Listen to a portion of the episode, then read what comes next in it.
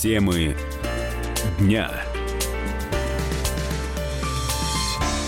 Итак, мы снова в прямом эфире «Комсомольской правды». Я Валентин Алфимов. Рядом со мной появляется Ярослав Карабатов, корреспондент отдела образования и науки комсомолки. Здравствуй, Ярослав.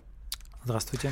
А, смотрите, какая история. А, все, что касается... А, как только у нас заходит дело про науку, сразу отдел науки и образования у нас тут появляется в студии.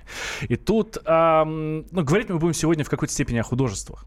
Потому что м, тут заново нарисовали Мону Лизу. Мы знаем, мы все с вами, это бессмертное произведение великого классика. Мона Лиза в Лувре висит, э, ну, в смысле, выставлена в Лувре, во Франции, в Париже. Вот. Э, но ученым неким э, показалось этого мало. И они нарисовали Мону Лизу, но рисовали ее не красками, а бактериями. А как это вообще возможно? Что это такое? О чем речь? Расскажи нам, Ярослав. Мы не понимаем. Не, ну смотри, много было всяких подделок и копий, там невероятное количество. А, Причем были и миниатюрные. Вот э, есть такой миниатюрист э, Владимир Казарян. Вот он нарисовал на срезе рисового зернышка. Угу. Вот. А, а то, что сделали итальянские ученые, биологи, физики, э, это вообще как бы там глубоко внутри микромира, потому что, ну, а, ну, ну, что такое бактерии, да, это практически невозможно, все, все это можно разглядеть только в микроскоп. Вот, действительно возникает вопрос, каким же образом э, бактерии, причем это были живые бактерии, э, Э, слушались команд и располагались таким образом, чтобы вот, э, ну, даже самое сложное, вот эту э, улыбку Джаконды можно было повторить. Кстати, фотография у нас на сайте kp.ru, заходите, смотрите, действительно похоже, прям один в один. Но она, правда, какая-то черно-белая, и, честно говоря, не сразу понятно, что это в наночастицах все измеряется-то. А действительно портрет, ну, прям совсем, совсем маленький. Вот смотри, значит, как делали? А, они внедрили в генетический код Э, бактерий э, светочувствительный белок. Угу. Вот э, его выделили первоначально у океанских микроорганизмов, и он помогал им, значит, в толще воды ориентироваться, значит, в поисках пищи. А, а когда бактерии стали реагировать на свет, в общем-то, уменьшая или увеличивая там светочувствительность, там можно было управлять их движениями. А вот, в частности, вот делали проекцию, Э, через э, микроскопическую линзу. А вот. И э, принцип действия такой же, как, э, как дорожные пробки. Угу. Вот условно говоря, чем больше автомобилей э, в час пик э, на каком-то участке, ну, условно говоря, там на, на Садовом кольце, вот, соответственно, скорость падает э, и концентрация автомобилей больше. Вот такая же, э, собственно, техника была и э, рисование, так это можно назвать, наверное, да, а вот. А, то есть там, где было больше света, туда устремлялось большее количество бактерий, они очень подвижные. Кстати, рисовали кишечными палочками. Mm. Да, они а, очень подвижные, потому что у них есть такой вот жгутик типа там пропеллера, и они э, могут за одну секунду преодолеть расстояние там э, равное 10 э, э, ну, длинном э, своего тела. Да, но не 10 метров, нет, не подумайте, не, поскольку не. они там все совсем микроскопические. Но, в принципе, неплохо. За одну секунду, значит, 10 раз преодолеть длину своего тела уже неплохо. Значит, получается, главный прорыв во всей вот этой истории э, в том, что ученые заставили двигаться бактерий туда, куда им надо. Да. Да, конечно, ну, ну, потому что художественная ценность э, вот их произведения, ну, вряд ли сравнится с тем, что делал Ле... с, Леонардо да Винчи. Да. да, вот. А им важно было продемонстрировать, собственно, сам механизм, что э, этими бактериями можно, э, можно управлять, можно дрессировать, и, в общем, делать из них самые разнообразные а, ге геометрические фигуры. А, хорошо. А для чего это нужно? Ну ладно, вот есть повелитель бактерий, который может направлять бактерии налево, направо или там по кругу они будут ходить. Зачем это нужно? Ну, смотри, есть несколько сфер применения. А, ну, во-первых, а, это ну, демонстрация возможностей технологии адресной доставки угу. тех же самых лекарств. Вот исключительно там к тем клеткам, которые нуждаются в лечении. Потому что вот то, что мы, мы сейчас делаем, когда мы пьем таблетки э, или какие-то другие препараты, мы, собственно, в, ну, подвергаем их воздействию весь организм. Вот. А это, в общем-то, не очень хорошо. Особенно, когда речь идет там, ну, об онкологических заболеваниях, mm-hmm. потому что э, ну, весь организм получает вот эту вот дозу, до, дозу токсинов. Дозу химии такой серьезной, да, да, да мы знаем, что да. Это. Если, а если воздействовать исключительно вот на, на раковые клетки, ну, это совершенно другой уровень эффективности лечения. Слушай, а давай мы сейчас как раз к, нашей, к нашему разговору по, подключим Евгения Куликова, это микробиолог, специалист Института микробиологии имени э, Виноградского. Э, Евгений, здравствуйте. Здравствуйте. Слушайте, а правда э, теперь вот с помощью вот этой технологии управления бактериями, ну, сейчас, да, светом управляют, угу. завтра что-нибудь еще придумают, да? Ну, стараются, Зв... да. Там звуком будут, будут управлять.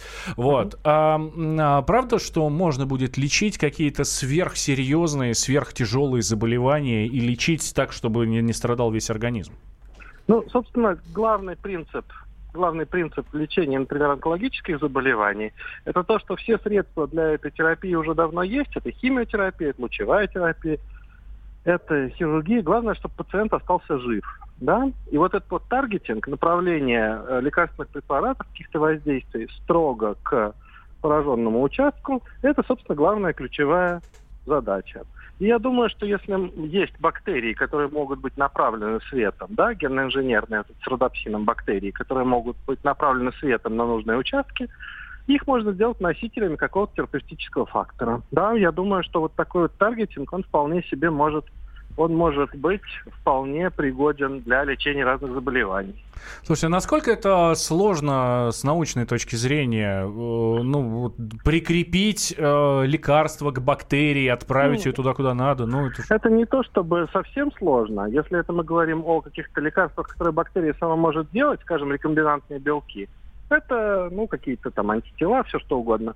Вот, если это возможно, это не очень трудно. А здесь гораздо важнее то, что реакция, реакция организма на бактерии будет той же самой, что и на плохие патогенные бактерии, да? То есть, что надо, чтобы вот эти вот носители не были съедены немедленно иммунитетом а... организма. Так что технология управления она есть, но пока что, пока что следует решить задачу, как так сделать, чтобы эти бактерии с прикрепленным там, терапевтическим фактором или там секретируемым ими, а, чтобы они не были уничтожены организмом сразу же. А, хорошо, когда вот эта технология, ну, хотя бы теоретически, может быть а, применена, ну, в реальности, а не просто картины рисовать будут ей? В реальности, я думаю, что вот обычный стандартный диапазон времени – это несколько лет. Пока что вот эта работа сделана молекулярными биологами вместе с физиками, там медиков нет вообще. Так что пока э, есть зеленый свет, и я уверен абсолютно, что специалисты в области медицины обязательно попробуют себя вот в этой технологии в разработке. Но это несколько лет, конечно же.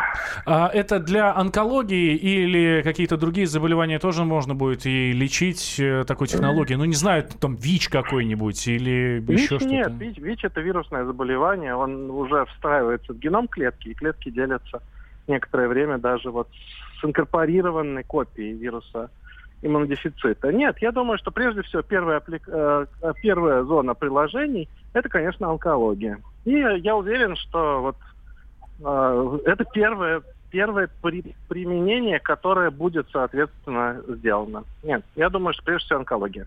Да, Евгений, спасибо большое. Евгений Куликов, микробиолог, специалист Института микробиологии имени Виноградского, был с нами на связи.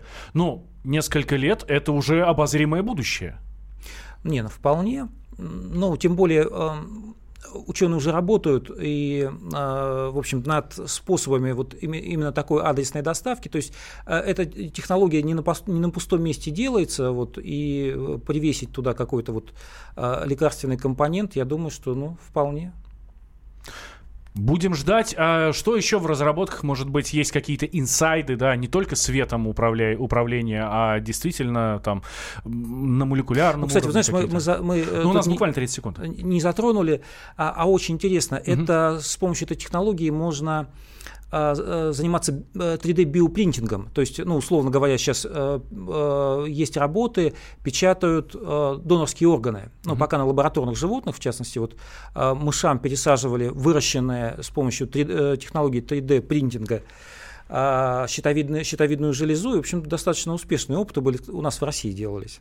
То есть эм, будут э, прямо без пересадок восстанавливать печень, условно говоря, если все это делается... Не, не, выращивать, ну, условно Вы- говоря. Выращивать внутри человека? А, Не-не-не, не внутри, не внутри человека, в пробирке. Выращивать э, тот или иной орган, ну, да, э, управляя бактериями, да, они будут, ну, микроорганизмами, они будут устраиваться вот там в тот или иной орган, и потом э, в- это, это можно будет пересаживать. Не, не донорские органы вот ждать от человека, когда человек умрет или что-то с ним случится, а вот выращивать в пробирке. Ну, пока только рисуют картины, но будем надеяться, что скоро действительно все это будет. А знаете, почему Мона Лизу?